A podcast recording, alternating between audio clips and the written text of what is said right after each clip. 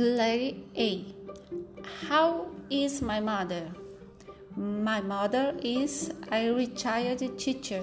She is short and has medium hair. Letter B.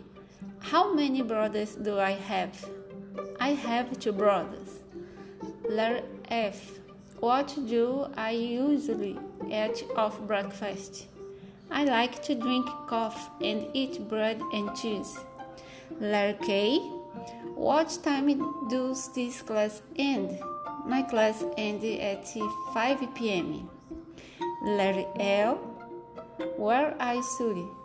English study at CU1 in Brazilian.